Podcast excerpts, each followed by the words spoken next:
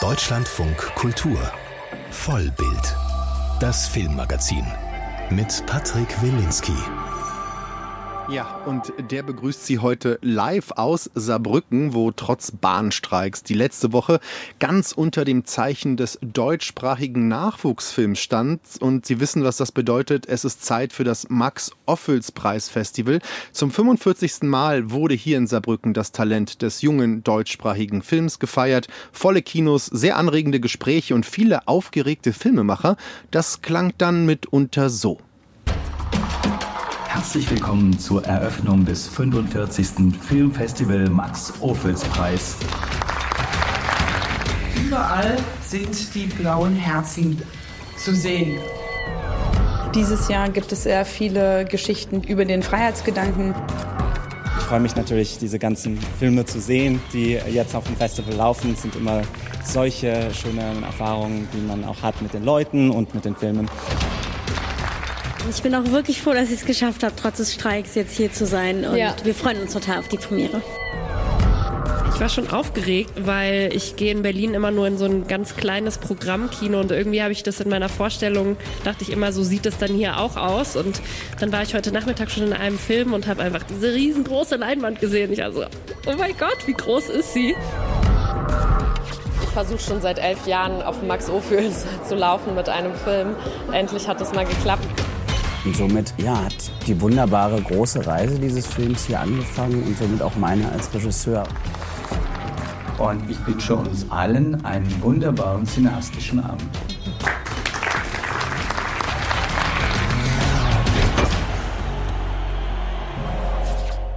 Ja, ein paar Töne, Atmosphären, auch Begegnungen hier in Saarbrücken in den letzten Tagen, die diese Stadt vor allem und dieses Festival geprägt haben. Man konnte das hier sehen auf den Bühnen, bei Interviews, am blauen Teppich auch hören. Unter anderem haben wir gehört den Ehrengast dieser Ausgabe des Festivals, Christian Schwocho, der jetzt ja Regie führt bei so Serienhits wie The Crown.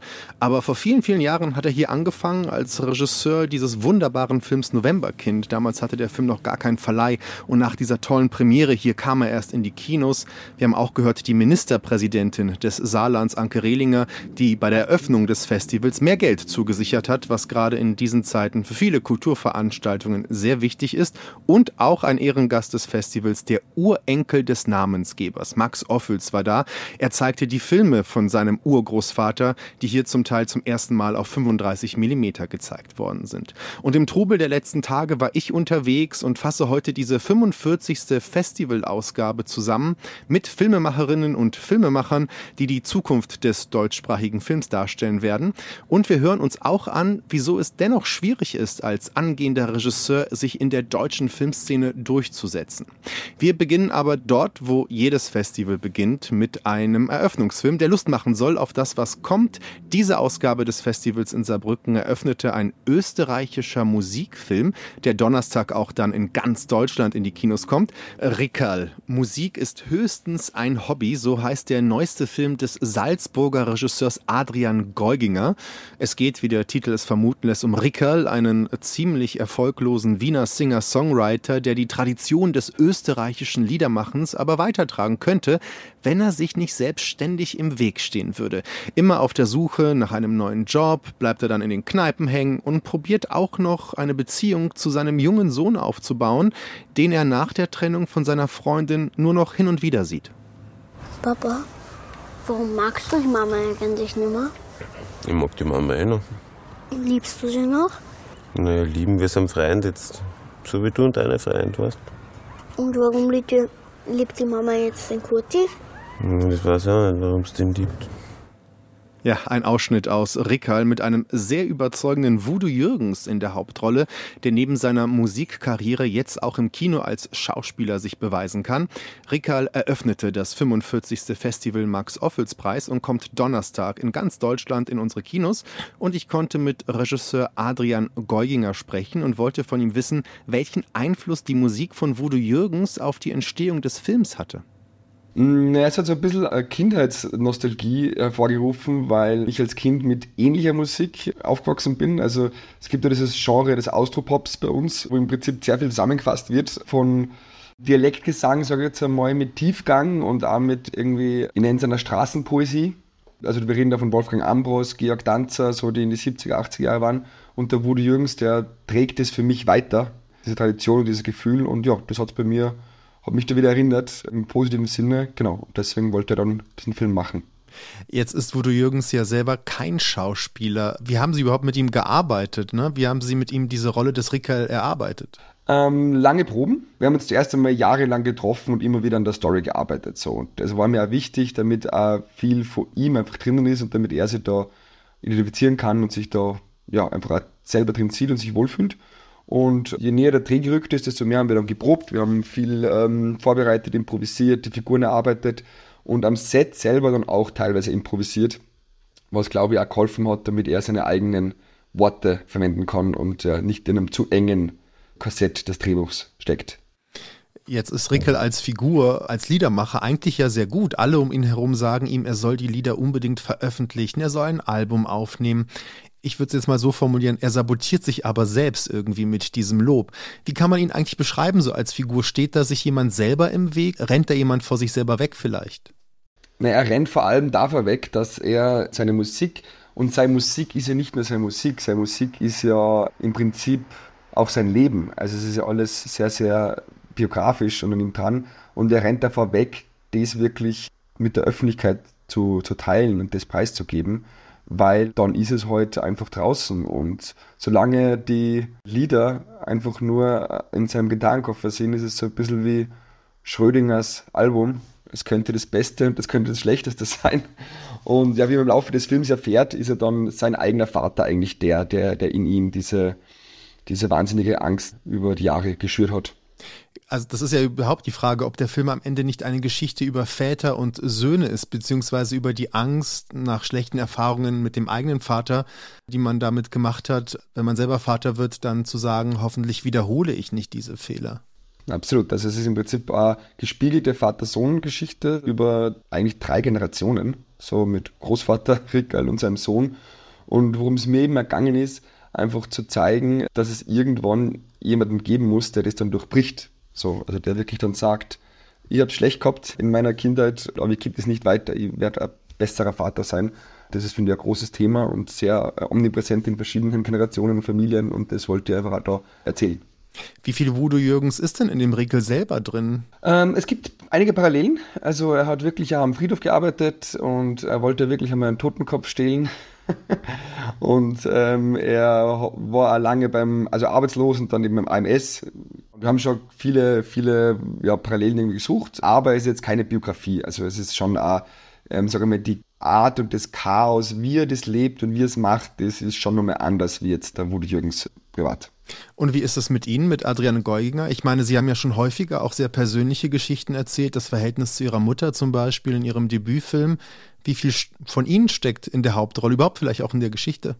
Ja, schon noch einiges. Also ich will jetzt nicht konkrete Szenen irgendwie verraten, aber es sind schon einige Episoden aus meinem Leben mit eingeflossen und vor allem natürlich diese Welt ist mir vertraut. Also ähm, obwohl ich in Salzburg aufgewachsen bin, ist es ja ich sage jetzt mal, mit diesem Drogen, kleinkriminellen, arbeitslosen Milieu, das ist ja auch das, wo ich aufgewachsen bin und das ist mir schon vertraut.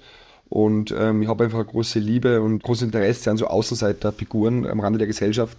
Und das habe ich da sehr, sehr stark einfach auch wieder mit, mit reinbringen können, diese, diese Liebe. Wir sind ja mit Voodoo Jürgens vor allem in Wirtshäusern. Wie heißen sie auf Wienerisch Beiseln? Ich bin mir da gar nicht so sicher. Beiseln, genau, ja. Genau, richtig. Und das ist ja ein, ein Milieufilm letztendlich. Wir sind dann da, wir sehen, dass die Leute rauchen und trinken, verbringen letztendlich den ganzen Tag an diesen Orten. Kann man denn sagen, dass Ihr Film diese Lebenskultur, dieses Milieu nochmal hochleben lässt? Ich weiß gar nicht, gibt es das in der Form noch, wie Sie es zeigen? Nein, also Rauchverbot ist inzwischen in ganz Österreich strenger, auch als in Deutschland tatsächlich, was interessant ist. Und es ist insofern ein bisschen ein bewusst aus der Zeit gefallener Film. Es ging jetzt aber gar nicht darum, das irgendwie jetzt aufzuhalten oder da irgendwie ein Plädoyer abzulegen. Also ich bin jetzt auch nicht dafür, dass man jetzt wieder rauchen darf überall, sondern es ging eher darum, das einmal irgendwie noch festzuhalten. Und ja, vielleicht ist Hochleben lassen eh das, das richtige Wort. Ähm, und ich würde sagen, vor 20 Jahren war das schon wirklich so. Viele Menschen haben einfach in diesen Beiseln dann ihre Ersatzfamilie gefunden was natürlich auch auf lange Sicht dann nicht gut geht. Wir sehen ja den Rickel ja nie ohne Zigarette im Film. Kaum, eigentlich. ja, kaum, kaum. Er ist, er ist ein leidenschaftlicher Raucher, ähm, was der Woody Jürgens auch ist. Äh, insofern äh, er hat jetzt nicht für den Film zum Rauchen anfangen müssen. und es ist aber auch also rein filmisch, visuell, also in, in diese 70er, 80er Jahre Filme, wenn man sich das anschaut, also da ist ja Rauchen auch wirklich ein ganz, ganz starkes Stilmittel. Der ganzen Film Noirs auch und so, finde ich, hat schon was. Es schaut einfach auch schön aus. Wir haben dann extra nur Nebelmaschine benutzt, um das noch zu verstärken in den Bars, diese träumerische Atmosphäre, die sich durch diesen Nebel irgendwie dann bildet. Und das war für uns eigentlich dann irgendwie ein schönes, interessantes visuelles Stilmittel auch. Also der Film ist natürlich für jemanden Bundesdeutsch wie mich natürlich im ersten Moment schwer zu verstehen. Die Untertitel waren schon sehr hilfreich. Es wird sehr gewienert, was aber sehr schön ist übrigens. Aber der Bundesdeutsche kommt per se nicht so gut weg in dem Film, hatte ich den Eindruck. Die Ex-Frau vom Rickel hat einen Freund, das ist ein Deutscher. Ähm, das ist ein ziemlicher Trottel, oder? Ich weiß nicht, als Trottel würde ich ihn nicht bezeichnen. Also ich finde ihn eigentlich relativ sympathisch. Also muss ich jetzt sagen, wie das rüberkommt. Er ist vielleicht ein bisschen naiv, sehr herzlich eigentlich, was ich auch deswegen spannend finde, weil das eigentlich genau das ist, was ja nicht das Klischee ist. So. Also das Klischee des Deutschen, sage ich jetzt einmal, in Wien ist ja irgendwie der bornierte Workaholic, der irgendwie da, da und so weiter. Und das ist es ja nicht. Der Deutsche, der Kurti versucht ja immer so ein bisschen wienerisch zu reden und der hat ja totale äh, Sympathie eigentlich für die alle. Aber tatsächlich ist es schon so, also die Deutschen sind ja die größte Ausländergruppe in Wien und in Österreich mit Abstand und da gibt es schon eine gewisse, eine gewisse Rivalität irgendwie. Eine gewisse, ja, also ich meine, es gibt auch die Piefke-Sage und so. Es ist eine lange Tradition, die wir, die, die Deutschen und Österreicher haben und die ist einfach authentisch. Also, dass der Deutsche dann irgendwie das Ziel von diversen Schmähs und Witzen ist, das ist einfach so. Regisseur Adrian Geuginger. Sein Film Rickerl, Musik ist höchstens ein Hobby, kommt Donnerstag in die deutschen Kinos mit Untertiteln, wie gerade gehört, um sich als Bundesdeutscher bei dem ganzen Wienern nicht ganz zu verlieren. Ja, wir senden weiterhin heute live vom 45. Max-Ophels-Preis in Saarbrücken. Ein Festival, das neben diesen ganzen Filmpremieren, die dazugehören, sich immer auch als erster wichtiger Branchentreff der deutschsprachigen Filmszene des Jahres versteht. Und da fragt man sich seit Jahren ja, wie kann man dem Nachwuchsfilm mehr Aufmerksamkeit schenken? Wie kann man diese Filme besser auswerten? Das ist gar nicht so leicht, wie mir hier immer wieder Regisseurinnen und Regisseure verraten, denn es ist fast unmöglich in Deutschland sowohl sowohl die künstlerische Freiheit zu behaupten und dabei auch die eigenen Filme ausreichend finanziert zu bekommen. Ja, und das trotz vieler Fördertöpfe in ganz Deutschland ist es gerade dieser junge Talentfilm, der unter diesem Strukturproblem der deutschen Filmförderlandschaft besonders leidet. Und um den Ganzen eine Art Lobby zu geben, ja, gründete sich hier vor zwei Jahren eine Initiative, die dem jungen Filmschaffen in Deutschland eine größere Stimme geben will. Auf dem diesjährigen Festival in Saarbrücken war das Forum Talentfilm, so heißt die Organisation, Organisation mit einer Veranstaltung vertreten, die, was die Vorstellung junger Filmeschaffenden betrifft, überraschende Ergebnisse geliefert hat. Christian Berndt über das Forum Talentfilm und die Ideen zur Zukunft des deutschen Films. Ein Beispiel für eine gute filmpolitische Initiative ist der neu gestiftete Max-Ophüls-Preis der Stadt Saarbrücken, mit dem man Nachwuchsregisseure fördern will. Zu wünschen wäre, dass der Saarbrücker Preis besonders noch nicht anerkannten, unbequemen Filmemachern zugutekommt. So klingt es damals im Fernsehen über den ersten Max-Ophüls-Preis. Der Stoff fast aller elf gezeigten Filme machte deutlich, dass die Regisseure ihre Themen sozusagen auf der Straße fanden. Den jungen deutschen Film fürs Kino, den soeben Reinhard Hauf gefordert hat, gibt es schon. Theo gegen den Rest der Welt. Ein deutscher Nachwuchsfilm, Jahrgang 1980. Das Ophüls Festival wurde schnell überregional bekannt. Förderung für den Filmnachwuchs gibt es in der Bundesrepublik schon lange mit verschiedensten Fördertöpfen von Bund und Ländern. Trotzdem findet Alexandra Krampe, Vorstand beim Deutschen Produzentenverband, dass die Filmförderung in Deutschland für die Talente sehr breit klingt, aber eben nicht sehr breit ist. Krampe ist Mitinitiatorin des Forums Talentfilm, das auf dem diesjährigen Ophels Festival zum zweiten Mal einen Workshop veranstaltet hat. Wir saßen schon, ich glaube, vor fünf, sechs Jahren zusammen und haben darüber gesprochen, dass die Lage für uns Nachwuchsfilmschaffende nicht die beste ist. Und aus diesen Gesprächen raus entstand dann diese Initiative des Forum Talentfilms Deutschland. Der erste Schritt war 2021 die Erstellung einer Studie, in der, so Krampe, die Schwächen der deutschen Filmförderung aufgezeigt wurden. Es gibt zum Beispiel zwar zahlreiche Regionalförderungen, Die Hessenfilm oder die Moin-Film sind sehr engagiert. Andere Bundesländer sind da weniger engagiert. Oft ist diese Förderung auch nur auf die Produktion orientiert und nicht zum Beispiel auch auf die Entwicklung. Das heißt, der Nachwuchs muss diese ersten Langfilmprojekte aus eigener Tasche oder querfinanziert durch andere Jobs entwickeln. Ganz allgemein kann man sagen, dass der allergrößte Teil der Nachwuchsfilme, also dieser ersten, zweiten, dritten Langfilme nach dem Studium oder schon mit dem Abschlussfilm, dass diese Filme oft unter sehr prekären Bedingungen entstehen, weil einfach die Budgets viel zu klein sind. Das erklärt auch, warum Filmschaffende häufig nach bemerkenswerten Debüts Schwierigkeiten haben, den nächsten Film zu realisieren. Denn beim ersten Mal wird noch mit maximaler Selbstausbeutung aller Beteiligten gearbeitet, das lässt sich auf Dauer nicht durchhalten. Zwar gibt es mit dem Kuratorium junger deutscher Film, das in den 60er Jahren gegründet wurde, eine Entwicklungsförderung für Nachwuchsfilme, die Stoffentwicklung ist ganz zentral bei uns in der Förderung. Es kann sehr früh eingereicht werden, aber derzeit hat das Kuratorium sehr begrenzte Ressourcen genau dafür und die Hoffnung ist, dass es hier mehr geben kann. Mariana Schneider von der Geschäftsleitung des Kuratoriums gehört neben Alexandra Krampe und Svenja Böttger vom Ophüls Festival zu den Leiterinnen des Forums Talentfilm. Das Forum Talentfilm ist in erster Linie eine Plattform für Austausch. Und zwar eine Plattform, bei der die Talente Talente ganz zentral sind. Ich möchte sagen, von Talenten für Talente. Die Themen werden in diesen Workshops entwickelt, werden dann in Kontakt gebracht mit den weiteren Stakeholdern der Branche. Beim ersten Forum 2022 in Wiesbaden diskutierten junge Filmschaffende mit Vertreterinnen aus der Filmbranche und Verantwortlichen von TV-Sendern und Streamern. Hier ging es vor allem um das Thema Förderung und um Ideen, den deutschen Förderdschungel zu entwirren. Es muss auf Bundesebene auch eine spezielle Förderung für den Talentfilm geben. Die gibt es bisher nicht. Und dann in einem zweiten Schritt kann diese mit eben der bestehenden Länderförderung, wie kann das gut vernetzt werden? In einer Art zum Beispiel Kooperation. Die Teilnahme der Sender und Streamer am Forum Talentfilm ist, so Schneider, zentral wichtig, denn dort komme der Nachwuchs oft nicht zum Zug, weil man das Risiko scheue, junge Filmschaffende mit größeren Projekten zu betrauen. Beim Workshop auf dem diesjährigen Ophüls Festival dagegen waren zum Forum nur Talente eingeladen. Denn hier drehten sich die Themen vor allem um die Frage der Auswertung von Filmen, für welches Publikum man in Zukunft Filme machen und wie man dieses Publikum erreichen will was mich tatsächlich sehr überrascht hat, dass es vor allen Dingen um Kino ging und die Serie kaum eine Rolle gespielt hat und auch das Fernsehen als Finanzier eine Rolle gespielt hat und auch die Wichtigkeit wurde betont, dass zum Beispiel der öffentlich-rechtliche Rundfunk weiter Bestand hat. Aber es ging vor allen Dingen tatsächlich ums Kino. Und das fand ich erstaunlich, weil es ja oft heißt, die jungen Leute wollen vor allen Dingen Serie machen und das Kino ist dann doch noch nicht tot, wie vielleicht einige versuchen, immer wieder weiß zu machen. In den Jahren zuvor, meint Krampe, war der Drang zur Serie Serie stärker. Allerdings ist der Platz für Kinofilme auf den Leinwänden begrenzt und in der Branche ist man sich einig, dass es in Zukunft bei der Förderung eher darum gehen wird, weniger Filme zu finanzieren, diese dann aber mit höheren Budgets auszustatten. Wie reformierbar der deutsche Förderdschungel ist, wird sich zeigen. Beim Forum Talentfilm ist man, was das Kino betrifft, optimistisch. Ich sehe da durchaus Potenzial, dass es nochmal ähm, ein Revival kriegt und richtig auflebt wieder.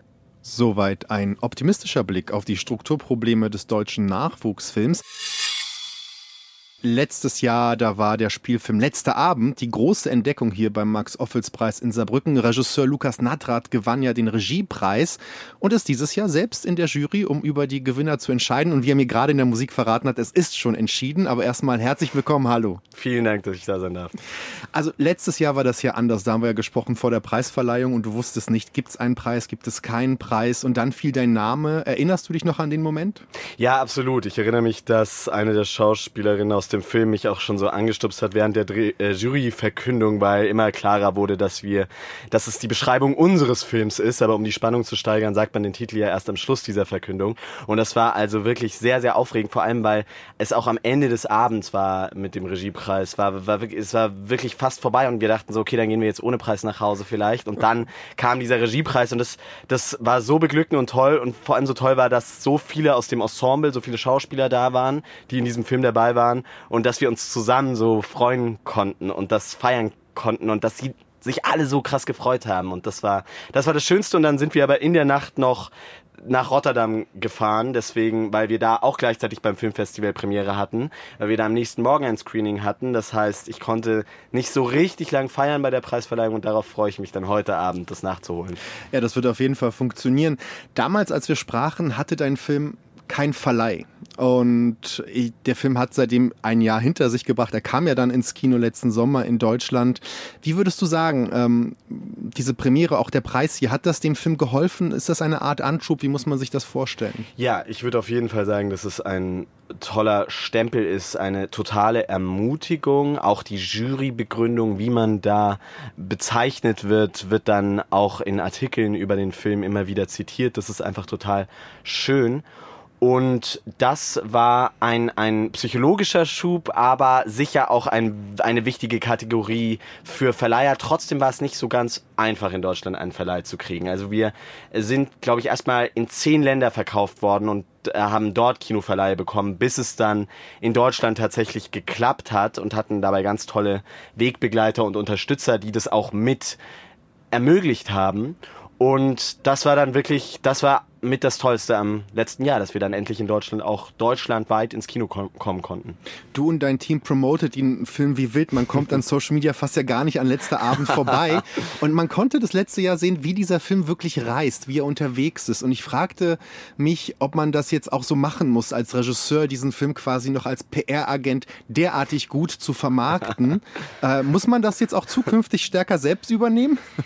Ja, ich glaube schon offenbar. Also ich glaube auf jeden Fall, dass es was wirkt. Wir haben nämlich dann, als der Film ins Kino war, gesehen, dass es zum Beispiel in den großen Städten, wo wir auch Leute kannten und Freunde haben, äh, immer ausverkauft war bei den Vorstellungen, wo wir hingereist sind. Wir sind ja wirklich mit dem Cast in über 20 deutsche Städte gefahren während der Kinotour, um Publikumsgespräche zu machen, um den Film auch zu bewerben, wie du richtig sagst. Nur bei den kleineren Städten, gerade weil es äh, Spätsommer war, es war 30 Grad, teilweise Nachmittagsvorstellungen, wo wir dann ankamen, waren irgendwie zwei Tickets verkauft, zum Beispiel in Karlsruhe. Und das hat uns der Kinobetreiber gesagt und haben gesagt, okay, was machen wir jetzt? Wir haben noch zwei Stunden Zeit. Wir gehen in die Fußgängerzone und Sebastian Doppelbauer, der Hauptdarsteller, der mit mir auch das Drehbuch geschrieben hat, spielt den Titelsong des Films und ich verteile Flyer des Films. Und die Leute sind ins Kino gekommen, denen wir diese Flyer gegeben haben. Eine Stunde später, zwei Stunden später kamen die von ganz woanders her. Ja, ihr habt mich doch eingeladen, haben sie gesagt. Und es war so toll. Wir haben sie aber nicht eingeladen, sondern sie haben dann auch die Tickets selber bezahlt auf der Straße, die Nachbarn und so weiter und haben mir gesagt, das machen wir in jeder Stadt so. Und das war toll, weil die Leute sind gekommen und sie sind auch geblieben. Und sie waren begeistert und sie haben wirklich so ein tolles Feedback gegeben und es hat auch gezeigt, dass sie sich sehnen nach, ja, auch frischen Gesichtern in deutschen Filmen. Gesichter, die vielleicht ein bisschen unverbrauchter sind und nach ganz persönlichen Geschichten, die, wie ich hoffe, ja auch was tragisch-komisches über das Leben erzählen und um, um über das menschliche Miteinander, um zwischenmenschliche Beziehungen. Und ja, das war einfach ein totales äh, Geschenk, diese, diese Rückmeldung zu haben. Und ja, dann haben wir gemerkt, das geht, das funktioniert so, das müssen wir wirklich einfach äh, da ganz viel selbst in die Hand nehmen. Wenn du jetzt dieses Jahr zurückblickst, was hättest du damals vor allem letzten Januar gerne gewusst, einen Tipp gehabt, was du jetzt weißt, was du vielleicht auch anderen Regisseurinnen und Regisseuren, deinen Kollegen, die dieses Jahr quasi hier durchstarten mhm. wollen, äh, an die Hand geben wollen würdest? Ja, tatsächlich hätte ich gerne gewusst, dass man ganz viel noch selber schaffen kann, auch in der Auswertung. Dass dieser Kontakt zum Publikum wirklich beglückend ist und dass die Leute Lust aufs Kino haben. Dass das Klischee, was man schon immer wieder hört, so, oh nein, das ist ein ähm, Debütfilm, das ist ein kleiner Film, das sind unbekannte Gesichter und so weiter, ähm, das wird nicht ziehen, das interessiert die Leute nicht, dass das einfach so nicht stimmt stimmt. Die Leute haben Lust auf Kino, sie lieben Kino, wenn man sie wirklich persönlich erreicht und anspricht. Das kann natürlich nicht immer das Persönliche auf der Straße ansprechen sein, aber das ist ja auch ein Multiplikator. Das verbreitet sich und wir laufen immer noch in einigen Kinos, obwohl wir jetzt schon auf den ganzen VOD-Plattformen auch zu streamen sind. Und ich glaube wirklich aus diesem Grund. Der Film war dann wirklich für seine Verhältnisse sehr erfolgreich im Kino, weil die Leute da einen, auch einen, einen persönlichen Ensemblegeist gespürt haben. Und das das würde ich gerne mitgeben, dass ich sage, es lohnt sich echt auch für die Filme zu kämpfen und auch was Neues zu wagen und vielleicht Wege zu gehen, ähm, die wir hierzulande noch nicht so oft kennen. Hm. Und, und die Filmfestivals mitnehmen, so wie sie kommen, weil ich kenne auch viele, die eigentlich nur auf die großen drei oder vier wollen, aber es gibt ja eine Million Filmfestivals Absolut. Ich war mit dem Film, wir waren weltweit unterwegs. Melbourne, Shanghai, Rotterdam, Valladolid, Ljubljana, Paris, Straßburg. Also wirklich in so vielen, in so vielen Städten. Es sind nur einige davon. Und das hat sich so gelohnt, weil man so inspirierende Kontakte knüpft. Und das ist auch ein, ein, eine, eine, eine weitere Sache, die ich mitnehme aus diesem Jahr. Wie inspirierend es ist, sich mit anderen Filmschaffenden international auch zu verbinden und voneinander zu lernen. Und auch in diesen ganzen Prozessen von Sekunde eins des Drehbuchschreibens Films bis zum, zu, zur Auswertung des Films äh, sich wirklich auch miteinander zu verbinden und zu ermutigen, zu pushen und auch Tipps zu geben. Und da habe ich wahnsinnig viel gelernt und, und so tolle Freundschaften auch geschlossen. Und es bringt mir auch wieder was für meinen nächsten Film, denn auch mit vielen Leuten davon will ich in der einen oder anderen Form auch wieder zusammenarbeiten. Und dann ist es natürlich einfach unfassbar inspirierend, ähm, in Shanghai im Kino zu sitzen und drei Mike Lee-Filme, die ich niemals auf großer Leinwand sehen würde, da auf großer Leinwand zu sehen mit einem grandiosen Jim Broadband, das ist, das, das hat mich einfach, das hat mir, ja, mich sehr glücklich gemacht. Letzte Frage, ohne die darf ich dich nicht ja. entlassen. Du bist Juror dieses Jahr. Äh, ähm, sag uns und vor allem meinen Hörerinnen und Hörern, wer gewinnt heute Abend? Das darf ich natürlich nicht sagen, wie du dir denken kannst, aber ich bin wirklich sehr, sehr glücklich mit unseren Entscheidungen, hinter denen wir diese ganze tolle Jury, mit der es so Spaß gemacht hat, diese Filme zu diskutieren und zu analysieren und wir haben so leidenschaftlich nach jedem Film darüber gesprochen und haben äh, gestern Nacht, also beziehungsweise bis heute Morgen um 4 Uhr morgens die Jurybegründungen geschrieben und diskutiert. Ähm, das hat total Spaß gemacht. Ich weiß, wir müssen aufhören, aber ähm, ja, deswegen kann ich es dir nicht sagen. Ich kann nur sagen, das sind ganz tolle Filme und ich freue mich, wenn sie ein großes Publikum finden. Das haben sie nämlich verdient. Wir erfahren es in ein paar Stunden. Ich will nur, ich habe es versucht, ich habe alles getan, was ich konnte. Wir hören deshalb gleich einige meiner Favoriten. Ich bin ja nicht in der Jury, die Regisseurinnen und Regisseure sind schon da. Ich lasse die gleich in den Ü-Wagen. Gleich geht's weiter mit Vollbild von der 45. Ausgabe des Max-Ophel-Preises. 13 Spielfilme konkurrieren um den Max-Ophüls-Preis dieses Jahr und da sind so zwei Themen mir ganz besonders im Kino aufgefallen. Zum einen spielen viele der Filme in der Natur, fernab von der Zivilisation, gerne in Wäldern, auf Inseln und zum anderen handeln die Filme immer auch vom Verlust. Mal ist das metaphorisch, mal ist das auch sehr wörtlich, wie im ersten Film, über den wir jetzt reden wollen. Geister heißt er und der Regisseur ist bei mir zu Gast. Herzlich willkommen, Hans Henschel. Hallo. Hallo. Ähm, wie hast du eigentlich die letzten Tage in Saarbrücken erlebt? Also Premiere, Reaktionen, das ist ja ein ganz besonderer Ort. Äh, ja, es ist ein sehr angenehmes Festival, sehr positiv, muss ich sagen. Sehr nette Leute, sehr schön. Ähm, auch sehr wenig geschlafen, aber ja. jetzt wieder ein bisschen mehr und bin gut, äh, bin sehr zufrieden und sehr, sehr schön hier sprechen wir über deinen Film Geister. Der Film erzählt ja von David, der in sein Heimatdorf zurückkehrt für die Beerdigung seines alten Jugendfreundes Andreas, der hat sich umgebracht. Und eigentlich will David ähm, schnell wieder weg, hatte ich so den Eindruck. Ja, aber doch da erscheint ihm sein toter Jugendfreund plötzlich als Geist und Andreas bleibt äh, und, und David bleibt länger. Das ist ein Stoff, wie ich erfahren habe, der erstmal auf persönlichen Erfahrungen basiert? Genau, ich hatte einen äh, Freund, also einen sehr guten Freund, der sich vor vielen Jahren das Leben genommen hat.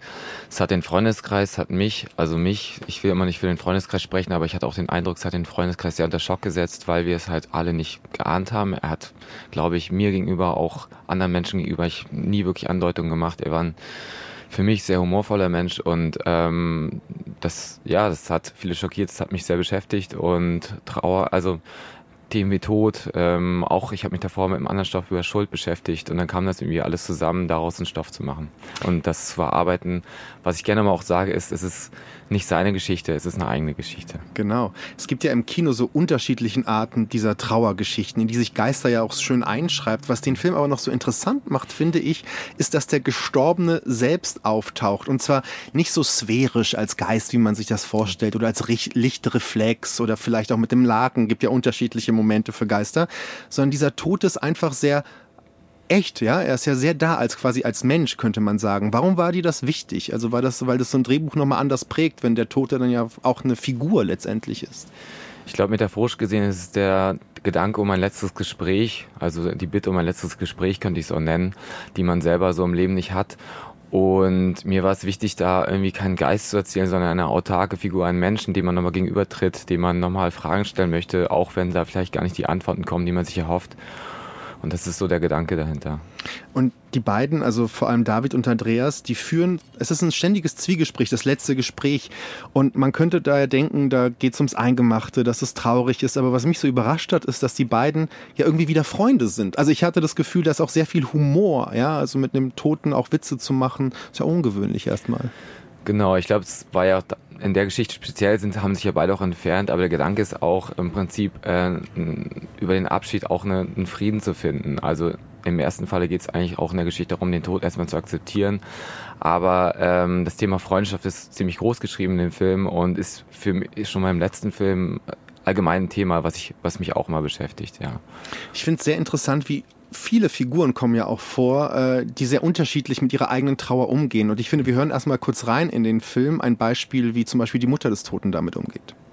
Er musste wie immer mit dem Kopf durch die Wand. Rat mal, von wem ich das hab. Saufen, saufen, saufen. Es gäbe keinen Morgen. Was geht das wieder los? Unsere Kräuteroma mit ihrer Küchenpsychologie. Ich war ihr einfach nur peinlich. Ja, das fand ich interessant, dass auch die Trauernden zum Teil auch ziemlich heftig mit dem Verstorbenen umgehen, ihm auch Vorwürfe machen. Das ist gar nicht so ein in sich gekehrtes, über die Toten nur positiv sprechen. Da kommt sehr schmerzhaftes, vorwurfsvolles ans Tageslicht. Genau, wir hatten, mir, mir und Christoph war es wichtig, äh, Christoph und mir, äh, meinen Autoren war es wichtig, dass wir ähm, verschiedene Facetten der Trauer abbilden und auch den Umgang damit. Und das kann halt auch eine Wut sein oder bei der Mutter ist es äh, eine, die sich so ein bisschen selber eigentlich so in den so einen Sündenbock eigentlich sucht und selber sozusagen die Schuld von sich kehrt. Andere wiederum suchen die Schuld sehr stark in sich selbst, wie die Paula-Figur und auch der David eher. Und so haben wir versucht, das ein bisschen aufzudröseln in verschiedenen Facetten. Ich hatte auch das Gefühl, dass die Trauer ja auch etwas sehr stark mit einem selbst zu tun hat und gar nicht so sehr mit dem Toten. Also auch so ein gewisser, ich sag's, meine ich gar nicht so negativ, so ein Egoismus der Trauer auch. Mhm. Also das, das, das fand ich ganz interessant, dass der Film darüber auch letztendlich spricht. Ähm, Jetzt musst du mich nochmal kurz. ja, aber ja, ich sag jetzt mal ja. äh, wir befinden uns ja nicht in einer Großstadt und ich habe mir mal vorgestellt, wenn dieser Film so in Hamburg spielen würde oder Köln, auf jeden mhm. Fall in einer Großstadt, stelle ich mir den anders vor vom Beat her. Aber wir sind in einem Dorf, letztendlich in Brandenburg, viel Natur, viel Leerlauf auch bei den Figuren. Das macht ja auch was mit der Geschichte. Also welche Rolle sollte dieser Ort spielen? Wir, ursprünglich wollte ich tatsächlich gerne einen Film in der Stadt machen, aber wir haben damit schnell gemerkt, ich und mein Autor, dass das irgendwie auf dem Land viel besser ist, viel besser spielt, weil wir diese, weil wir wollten so ein, so ein Gegengewicht zu der Schwere haben. Das war dann für uns leichter zu erzählen in der Natur, in einem Sommer sozusagen. Und deswegen war das die Entscheidung, eigentlich, sage ich mal, eigentlich einen schönen Ort, einen idyllischen Ort zu nehmen. Da ist ja ein See, die Havel, es sind super schöne Landschaften. Und dass es dem Tod der Schwere etwas entgegensetzt und auch etwas Schönes zu zeigen ist. Wie ist das eigentlich, wenn du den Film hier in Saarbrücken gezeigt hast? Das ist eine sehr persönliche, auch eine intime Geschichte. Wie hat denn das Publikum hier reagiert? Konnte man andocken und wenn ja, wie? Also ähm, sehr, sehr schön. Also ich, wir wurden oft angesprochen beim Q&A, aber auch oft danach bei Lolas und ähm, viele waren sehr berührt, glaube ich, also die uns angesprochen haben. Das war sehr angenehm und ähm, viele konnten, glaube ich, das Thema und auch gerade das Thema Suizid ähm, fanden das ja, wir haben, das, haben uns ja oft drauf angesprochen und ähm, fanden das schön, dass es einen Film darüber gibt. Ich kann es jetzt gar nicht. Sorry. Nein, alles wunderbar. Regisseur Hans Henschel war mein Gast. Viel Erfolg heute Abend bei den Preisen. Geister heißt sein Film und ist einer der Favoriten für den großen Hauptpreis heute. Vielen Dank für den Besuch. Vielen Dank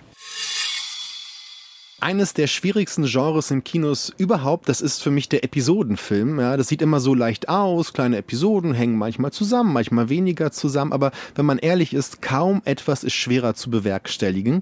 Umso toller, dass es dieses Jahr im Wettbewerb vom Max-Ophüls-Preis eine Debütantin gab, die diese Form fast schon meiner Meinung nach meisterlich gemeistert hat. Electric Fields heißt der Film. Eine Produktion aus der Deutschschweiz. Und die Regisseurin ist bei mir Lisa Gertsch. Hallo. Hallo, schön hier zu sein. Äh, ich finde super, dass wir uns sehen. Der Film hatte ja auch heute äh, dieser Woche schon Premiere in Solothurn bei den Kollegen in der Schweiz und wir hatten ja diesen Bahnstreik. Äh, war es denn schwer, nach Saarbrücken zu kommen? Ja, wir mussten ein bisschen umorganisieren, aber mit ein paar Autos ging es dann doch. Ging es dann doch. Ja, zum Glück, sonst hätten wir uns nicht sprechen können. Also wir sprechen jetzt über Electric Fields. Das ist schon ein spannender Titel, weil Electric Fields, das klingt nach Spannungen, nach Ladungen, nach Entladungen. Und ich hatte das Gefühl, dass davon diese Episoden auch erzählen. Da passieren sehr seltsame seltsame Dinge, Menschen verschwinden, ein Radio erweckt Tote zum Leben, jemand springt in einen See und kommt nicht mehr hoch. Was ist das für eine Welt, die du da entwirfst? Wie würdest du das beschreiben? Ja, ich kann es selber ganz schwer beschreiben. Mich überrascht es manchmal selber auch wieder, wenn ich den Film schaue, weil der ist ja so intuitiv entstanden, sage ich mal, ähm, so aus einer Lust heraus ähm, zu experimentieren und verschiedene Sachen auszuprobieren. Und der Titel, nach dem Titel habe ich lange gesucht. Ähm, irgendwann war klar, dass es in jeder Geschichte um, um diese kleinen Verschiebungen, kleineren oder größeren Verschiebungen geht. Und ja, es hat, gibt dieses Radio auch, das immer wieder auftaucht und Electric Fields heißt für mich eben auch, ist auch so ein Impuls, der durch diese Welten geht und, und die verbindet. Hm. Diese Geschichten sind verbunden lose eigentlich, muss man sagen. Aber ich dachte mir auch, weil jede für sich funktioniert ja fast schon wie eine Kurzgeschichte für sich. Wie ist das geschrieben? Also setzt man sich dahin und sagt, ich brauche jetzt irgendwie sechs Vignetten oder entsteht das über einen langen Zeitraum? Ja, wir haben über eineinhalb Jahre gedreht. Das hm. heißt, ähm, ich habe ich wusste anfangs nicht, wie das Buch zu Ende geht. Wir haben, ich habe eine Episode geschrieben, die dann mit äh, Michael Neuenschwander und Hans-Rudolf Twerenboll zusammen gedreht. Und dann haben wir das angeschaut und gesagt, okay, das könnte ein, einen längeren Film geben. Dann habe ich weitergeschrieben, dann kam die zweite Episode und es ging immer so weiter. Und anfangs war das sehr ähm, visuell, also es gab, die Verschiebung war immer visuell und dann wurde das immer immer subtiler und, und die Episoden wurden immer länger und das, diese Verschiebung wurde immer ein bisschen weiter rausgeschoben und so ist dann das zu einem Film gewachsen. Ich fand, dass viele der Episoden auch so gewisse Urängste vielleicht verhandeln. Da gibt es so ein Liebespaar, er liegt im Bett, hört einen Song im Radio und dann sagt er ihr, ich glaube, die Welt ist jetzt untergegangen. Das sind so kleine, das sind diese kleinen, eigentlich großen Verschiebungen. Ich hatte auch das Gefühl, es geht viel um so eine moderne Einsamkeit. Diese Menschen, die sind manchmal so im Wald für sich, also es ist keine Familie, kein Umstand. Was hat sie an diesen vielen Emotionen da oder, oder ja, Seelenzuständen interessiert? Woher kam das? Ja, ich glaube schon auch, dass das alles, dass die Figuren so eine gewisse Einsamkeit verbindet und dass die dem aber auch ein bisschen trotzen dadurch, dass sie diese, dass sie sich ein bisschen rausnehmen aus dieser Welt, also aus diesem Zustand der Welt, so wie er ist, dass sie sich da auch frei kämpfen, also dass sie nicht nur untergehen, sondern auch, für mich sind sie auch ein bisschen trotzig und das das ist irgendwie auch entstanden. So, ich kann nicht sagen, dass das eine Absicht war, aber ich selbst, wenn ich jetzt all diese Episoden zusammen anschaue, dann habe ich das Gefühl, die sind alle so ähm, verbunden in diesem dass sie sich da so wegdenken. Ja, wegdenken, auch Alltagsflucht, auch Traumflucht, das ist auch so ein schönes Thema. Ich fand ja auch, dass die Episoden des Films so schön die Mehrsprachigkeit der Schweiz abbilden. Also es gibt Episoden in Französisch, auf Italienisch, natürlich Schweizerdeutsch. Wieso war Ihnen das wichtig? Ähm, ja, das ist eine gute Frage. Ich mag Sprachen und ich mag verschiedene Sprachen und ich finde es auch schön, dass, dass man in der Schweiz so hin und her wechselt. Ja. Italienisch war für mich immer so ein auf unerklärliche Weise etwas, das in meinen Filmen fast immer vorkommt. Ähm, wir haben schon mal einen Film in Italien gedreht und, und mit der Zeit wurde das Italienisch eben dann auch über die Episoden auch so ein verbindendes Element. Und ähm, ich habe auch Verwandte in der Westschweiz und dann konnten wir da drehen und dann dachte ich, okay, es wäre doch schön, wenn dieser Mann, wenn er aus dem Wald kommt, eben nicht mehr seine Heimatsprache spricht, sondern mhm. eine andere. Das, das bietet auch irgendwie, ist ja ein Schatz. Man kann ja auch anders Schauspieler besetzen, dachte ich mir, wenn man diese Sprachen so offenlegt. Also es gibt ja auch sehr bekannte Schauspieler, die mitmachen. Sabine Timoteo, Julia Jentsch zum Beispiel. Das ist natürlich auch, ähm, war auch ein Punkt, dass, dass das Ensemble einfach so gewachsen ist mit der Zeit und natürlich manche sprechen Deutsch, manche sprechen Schweizerdeutsch. Ähm, und ich wollte das auch im Film so belassen, also in den Rollen auch so belassen.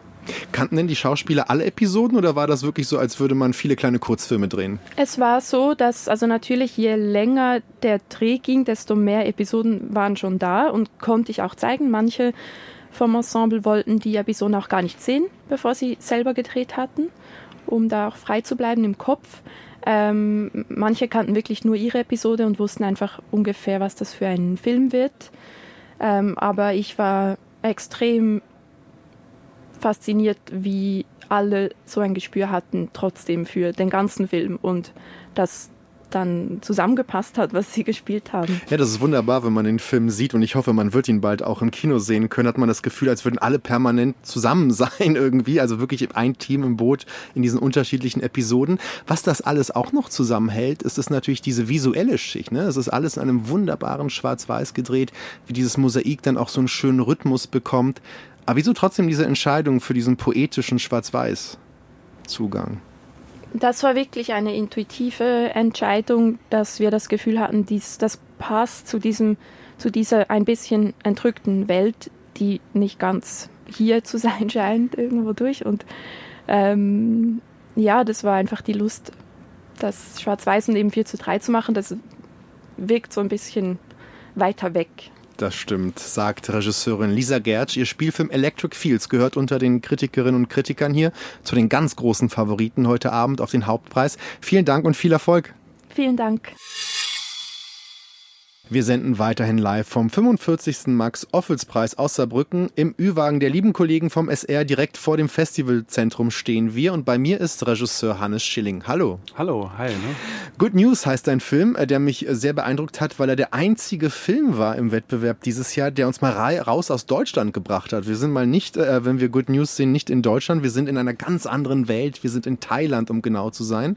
Und wir lernen einen Journalisten kennen, Leo, der eine Reportage über eine Rebellengruppe schreibt schreiben sollen. Und es klappt nicht so ganz, wie er sich das vorstellt. Auch sein Stringer vor Ort kam ihm nicht helfen. Wir hören mal rein, um ein Gefühl für den Film zu bekommen. You get much more when you help me. It's a start. And I, I, I promise you that I will do everything that you can come to Germany. I promise. Even if you don't help me. Just take it. You helped me already a lot. You keep your money. What's your problem? Ja, what's your problem, sagt Leo. Also das Interview mit den Rebellen klappt nicht und er beginnt sich das dann auszudenken. Und ich sitze im Kino und denke mir, aha, ein Journalist, der sich eine Story ausdenkt, das ist endlich mal ein kluger Film über den Fall Klaas Relotius. Aber das war gar nicht der Ursprung für diesen Film, oder? Genau, richtig. Also Klaas Relotius war natürlich eine Inspiration, äh, die uns beim äh, Drehbuchschreiben auch begleitet hat. Aber der eigentlich, äh, das eigentliche Ausschlaggebende war eine persönliche Erfahrung. Äh, ich war auf einem Studentenaustausch in Johannesburg und äh, war dort in der Vorbereitung für einen kurzen Dokumentarfilm über eine schwarze Familienmutter, die zwischen einer weißen Gated Community, äh, wo sie als Putzfrau arbeitet, und ihrem Township, in dem sie lebt, hin und her pendelt. Und ich wollte sie dabei begleiten, weil ich diese, diese Reise in diese unterschiedlichen Gebiete interessant fand und habe aber aus Mangel an Geld äh, mit Freunden vor Ort arbeiten müssen. Und bei den ersten Reisen in das Township, äh, wo ja auch äh, Kriminalität den, den Alltag dominiert, kam ich dann auf einmal in so ein ethisches, moralisches Dilemma, weil ich mich gefragt habe, kann ich jetzt äh, die Beziehung zu meinen Freunden nutzen, um hier vor Ort zu arbeiten? Und wann missbrauche ich eigentlich Beziehungen? Und äh, diese Erfahrung, also ich habe dann den, den, den Dreh abgebrochen, diese Erfahrung hat dann weitergewirkt und ich äh, bin dann äh, zu meinem äh, Drehbuchautor gegangen, Rias Elias Almitawi, den ich auch aus der Filmuniversität kenne, wo wir beide studieren und habe ihm die, äh, diese, diese Idee vorgestellt und wir haben uns dann äh, gemeinsam äh, in einen Drehbuchprozess begeben und ähm, da ist dann diese Geschichte von diesem äh, Leo entstanden, der also nicht wie in meinem Fall äh, ein künstlerisches freies Projekt macht, sondern von dem also ein ganzes Projekt, das sein Leben abhängt und äh, das war dann für uns äh, interessant, sich zu fragen, was passiert denn, wenn jemand schon 10, 15 Jahre äh, irgendwie versucht, Texte zu schreiben, aber nicht weiterkommt? Was wird der der riskieren? Was wird der aufs Spiel setzen? Und, und Leo beginnt ähm, sein Leben in Deutschland aufs Spiel zu setzen, also seine privaten Beziehungen, die er zurücklässt. Äh, seine Freundin verlässt ihn, seine Tochter will nichts mehr von ihm wissen. Und ähm, er setzt auch das Leben seines besten thailändischen Freundes aufs Spiel, Mawar, und auch den Fotografen, äh, der ihn besucht, den er in eine Lügenintrige verspinnt äh, oder spinnt und der dann äh, in, in, in Irrwald sich im Dschungel äh, verliert und dann ähm, auf tragische Weise auch verunglückt. Ähm, ja. Ja, aber es ist interessant interessant. Also wir haben hier eine Figur, die den moralischen Kompass verliert, könnte man sagen. Und der nicht bei sich zu Hause ist, was glaube ich sehr wichtig ist. Weil ich hatte das Gefühl, dass dieses Umfeld ähm, Thailands immer wieder ihn auch letztendlich bedroht. Also er ist irgendwie am Strand, der langweilt sich, er hat ja auch viel Leerlauf, weil er nicht weiterkommt bei der Recherche.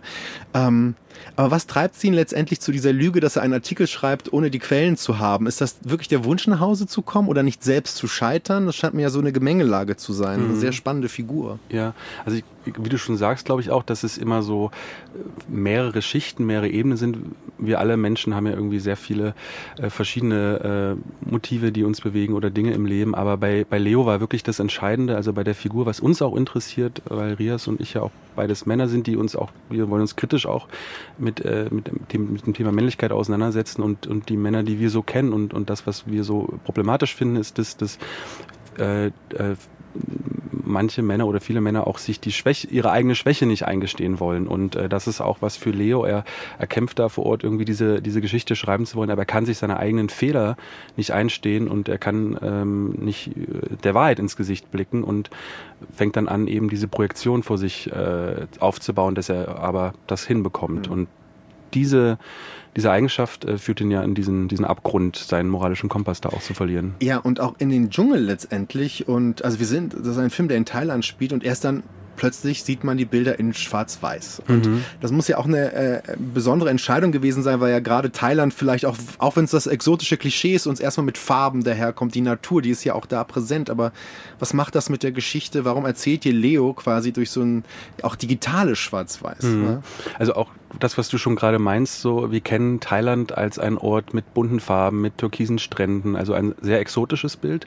Und uns hat irgendwie etwas interessiert, wir wollten etwas entgegensetzen von der westlichen Perspektive, weil wir wollten ein, ein, ein Thailand erzählen, das eben nicht nur das Urlaubsland ist, sondern auch ein Land, wo ähm, Probleme da sind. Und zum Beispiel unten im Süden Thailands, dicht an der malaysischen Grenze, da aber auch dieser Film spielt, gibt es eine muslimische Bevölkerung, die ähm, vom thailändischen Staat systematisch äh, unterdrückt wird. Und das äh, wollten wir erzählen. Und mit dem Schwarz-Weiß ist eben ein, ein, ein Bild, wo auch ungeschönte Facetten dieses Landes irgendwie zum Vorschein kommen. Und das andere ist natürlich aber auch, dass Leo in seiner Rolle als äh, Journalist äh, ernster genommen wird. Er ist ja jemand, der noch nicht vorher gespielt hat, also er ist ein Laiendarsteller.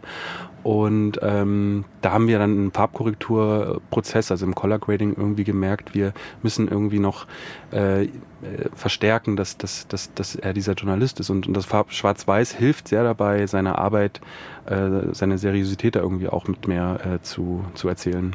Ich fand es interessant, äh, das Thema der Männerbilder, das du gerade aufgeworfen hast. Es kommt ja plötzlich der Fotograf, also dieser gelogene Artikel erscheint und die, das, das Magazin sagt, wir brauchen natürlich tolle Fotos und da ist, steht plötzlich ein Fotograf da und der will diese Rebellen fotografieren. Also letztendlich so wie Klaas Relotius aufgefallen ist.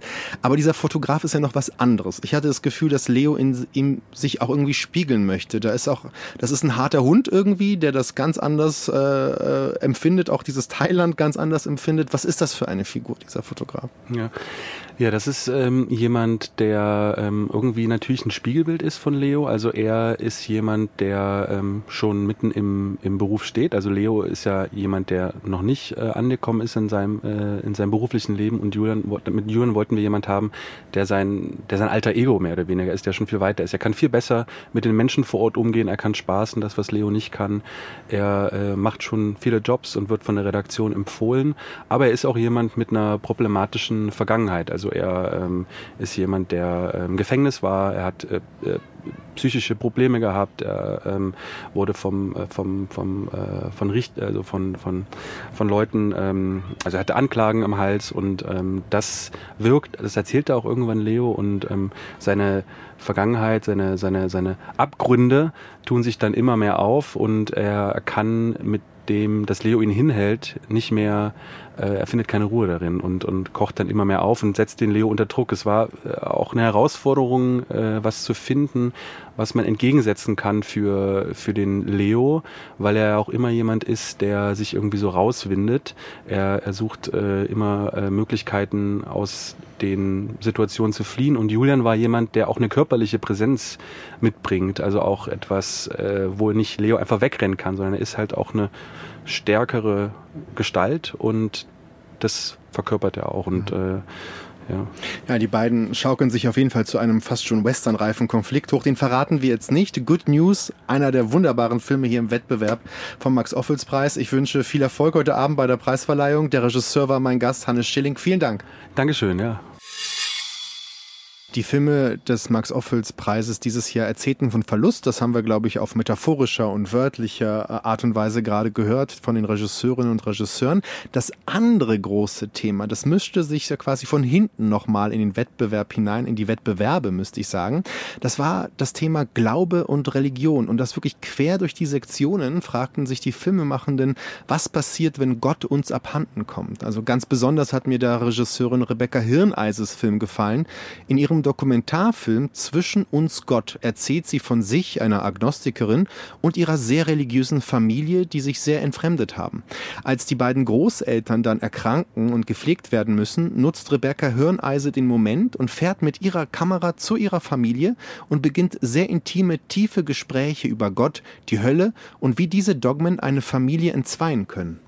Und wenn man ein Gebot bricht, bricht man das ganze Gebot. Die Gebote, das sind praktisch wie so Verkehrszeichen, nach denen du dich richten kannst, damit du dein Leben halbwegs in den Griff kriegst. Ich akzeptiere das ja auch. Ich, ich, ich sage jetzt nicht, das ist alles scheiße. Du für dich hast es so festgelegt, aber ich für mich habe andere Maßstäbe. Also, ein Ausschnitt aus Zwischen uns Gott. Regisseurin Rebecca Hirneise ist jetzt nicht live bei mir, weil sie direkt nach der Premiere hier in Saarbrücken mit einem Bus nach Rotterdam weiterfahren musste, wo ihr Film die internationale Premiere feiern wird. Aber kurz davor konnte ich mit ihr sprechen und wollte wissen, wie das Publikum hier in Saarbrücken auf ihren persönlichen Film reagiert hat. Ja, das war sehr interessant, weil ich bisher eigentlich nur alleine oder mit dem Cutter oder mit dem engsten Team oder so den Film gesehen habe und zum ersten Mal diese Reaktionen von einem größeren Publikum mitzuerleben, das war ganz, ganz besonders. Ja, und auch für unsere Familie. Also es waren sehr viele Familienmitglieder da und die waren auch ganz emotional und, und das Publikum ist einfach auch ganz spannend und toll und stellt super Fragen und irgendwie war das ganz, ganz schön gestern. Es ist ja ein Film über ihre Familie, eigentlich über sie und ihre Familie. Ihre Familie ist sehr gläubig, sie sind es nicht, wie, wie man herausstellt, wenn man den Film sieht. Ähm, sie besuchen ihre Verwandten und dann passiert etwas, das ist schon die Frage, eine Konfrontation, ein Ausfragen über den Glauben. Vielleicht beginnen wir am Anfang. Was für ein Bedürfnis hat den Film und das Projekt überhaupt getriggert? Das Bedürfnis war einfach ein Kennenlernen, glaube ich. Also das war das eine und es gab eine Art Funkstille in der Familie. Der Film hieß früher auch noch Funkstille. Und meine Onkel und Tanten haben zwar meine Großeltern pflegen müssen, aber haben sich eigentlich nicht mehr miteinander unterhalten. Und dann war die Intention zu sagen, okay, setzen wir uns alle in einen Raum. Und für mich war es einfach ein Kennenlernen vor allem, weil ich mich innerlich einfach so lange distanziert habe und niemand mehr kannte. Und so, es war keine Familie mehr irgendwie. Und das Kennenlernen funktioniert über ein Ausfragen über die Idee des Glaubens. Also das sind ja unterschiedlich, ich glaube, grundsätzlich ist Ihre Familie evangelisch, methodistisch geprägt. Aber warum dieser Zugang, das Sprechen mit der Familie wieder über die Idee des Glaubens der Religion? Also wir haben am Anfang eine noch offenere Gesprächsrunde gemacht über viele andere Themen, aber was sich herausgestellt hat, ist einfach, dass, dass das omnipräsente Thema ist und dass auch ich in mir verankert habe, dass das eigentlich das Thema ist, was mich auch am meisten beschäftigt hat. Und das hat sich einfach relativ schnell immer mehr dann herauskristallisiert, dass wir darüber einfach reden müssen. Das funktioniert im Film ja auch ganz interessant äh, mit einer Art Stuhlkreis, würde ich fast sagen. Wie kam das die Idee? Weil Sie mussten sich ja auch fragen, wie visualisiere ich das? Sie kommen ja dann nicht nur mit der Kamera zu Ihrer Familie, bei der es lange keinen Kontakt gab. Sie suchen ja das Gespräch im wahrsten Sinne des Wortes. Waren denn auch alle bereit, gleich teilzunehmen und sich so zu öffnen und zum Teil auch zu entblößen? Ja, das ist eine gute Frage. also die, die Idee für den Stuhlkreis habe ich aus einem anderen Film, der heißt Atelier de Conversation. Und da sitzen eben auch alle im Kreis und das hat mir sehr gut gefallen, dass man da relativ frei gesprochen hat über die Dinge. Also ich habe eben der Familie geschrieben, dass ich das gerne machen würde und das war dann erst, also alle hatten total Angst und wollten eigentlich nicht kommen und äh, ich habe dann gesagt, ich komme halt trotzdem, ich bin dann an dem gewissen Datum da und, und dann war ich dort mit der Kamera und dann waren wir doch alle fast vollzählig und das war irgendwie schön. Aber es hatten alle ganz viel Angst, über ihren Glauben, über das Persönliche zu reden, weil, weil sie Angst vor Streit hatten und so. Ja. Es kommt ja auch zur Auseinandersetzung. Das Interessante ist ja auch, wie über diesen Glauben gesprochen wird. Da geht es ja um so richtige Fragen, ja dogmatische Fragen, würde man sagen. Gibt es die Hölle? Was macht das mit mir? Kann ich danach leben, wie es die Bibel vorschreibt? Wie sind Sie denn vorgegangen in der Art und Weise, wie Sie fragen? Sie stellen sich ja auch immer wieder zur Verfügung als Gesprächspartnerin im Film und sagen so, ich glaube daran aber nicht. Mögt ihr mich deshalb nicht? Ist der Glaube vielleicht im Weg? Ich kann es gar nicht so genau beantworten. Es hat bei mir so einen ganz langen inneren Prozess gegeben, in der Art, wie ich frage, in der Art, wie ich da drin sitze, in der Art, für was ich mich überhaupt interessiere. Also am Anfang war das halt, ich war total verkrampft und ich hatte halt noch immer diese, habe ich ja auch noch heute Abwehrmechanismen gegen das, ja gegen das Missionieren und alles. Aber und da hatte ich aber noch viel mehr den Drang, dass ich, dass ich kämpfen muss irgendwie in vielen Situationen für meine Mutter, für mich selber, für die AgnostikerInnen, ja. Aber dann habe ich gemerkt, ich muss anders fragen, weil sonst erfahren wir nichts voneinander. Wenn man die ganze Zeit dagegen spricht, obwohl man vielleicht innerlich ein Gegen empfindet, dann lernt man sich nicht kennen. Und es hat sich ja eigentlich im Endeffekt nichts verändert. Ich bin weniger gläubig als vorher eigentlich in Wahrheit und die immer noch gleichgläubig wahrscheinlich. Und das war auch jetzt nicht das Ziel Ziel, da irgendwas zu verändern. Aber wir haben unsere gegenseitigen Welten kennengelernt und wissen das jetzt zumindest. Und so kann man sich vielleicht besser annähern oder so. Aber das ist interessant, wenn Sie sagen, für Sie hat sich, was Ihren persönlichen Glauben angeht oder Ihren Nichtglauben in dem Fall, hat sich nichts geändert. Aber hat sich denn in Ihrer Sicht auf Ihre Familie etwas geändert und auf deren Glauben? Also ist irgendwie schwingt in dem Film so ein bisschen die Frage mit so, können wir anderen Leuten ihren Glauben lassen, auch wenn er dogmatisch für uns so falsch wirkt, wenn es dann um Wundheilung geht in ihrem Film. Auch die Frage, das hat mich sehr interessiert mit der Hölle, weil das ja einen großen Bestandteil in den Gesprächen einnimmt. Ja, ja, definitiv. Also es hat in mir ein, ein Verständnis für generelle Spiritualität im Allgemeinen sich entwickelt. Also ich verstehe viel mehr, worum es da eigentlich geht. Ich war total überrascht, wie mystisch und wie übernatürlich das eigentlich ist. Also das war mir nicht klar, dass es wirklich, also wenn jemand sagt, heilen durch Gott, habe ich halt gedacht, es geht halt um so eine Floskel oder so, aber dass man wirklich dann dahin steht und sagt, ich heile dich jetzt und jetzt ist der Krebs weg, das war mir in diesem Ausmaß in der Familie jetzt nicht so bewusst.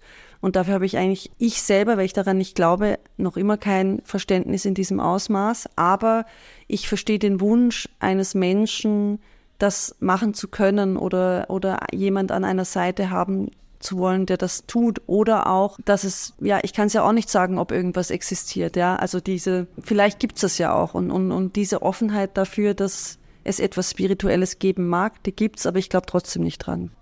Und wenn ich jetzt zum Abschluss nochmal den Filmtitel reinnehme, kann man am Ende des Projektes sagen, steht zwischen ihnen noch der Gott in irgendeiner Form? Ja. Ja, ja, sicher.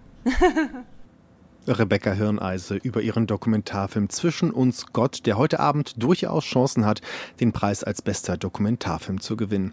Wer dann am Ende zu den glücklichen Siegern gehören wird, das erfahren wir in wenigen Stunden, aber Sie dann auch bei uns im Programm. Zum Beispiel in Fazit, dem Kulturmagazin ab 23.05 Uhr.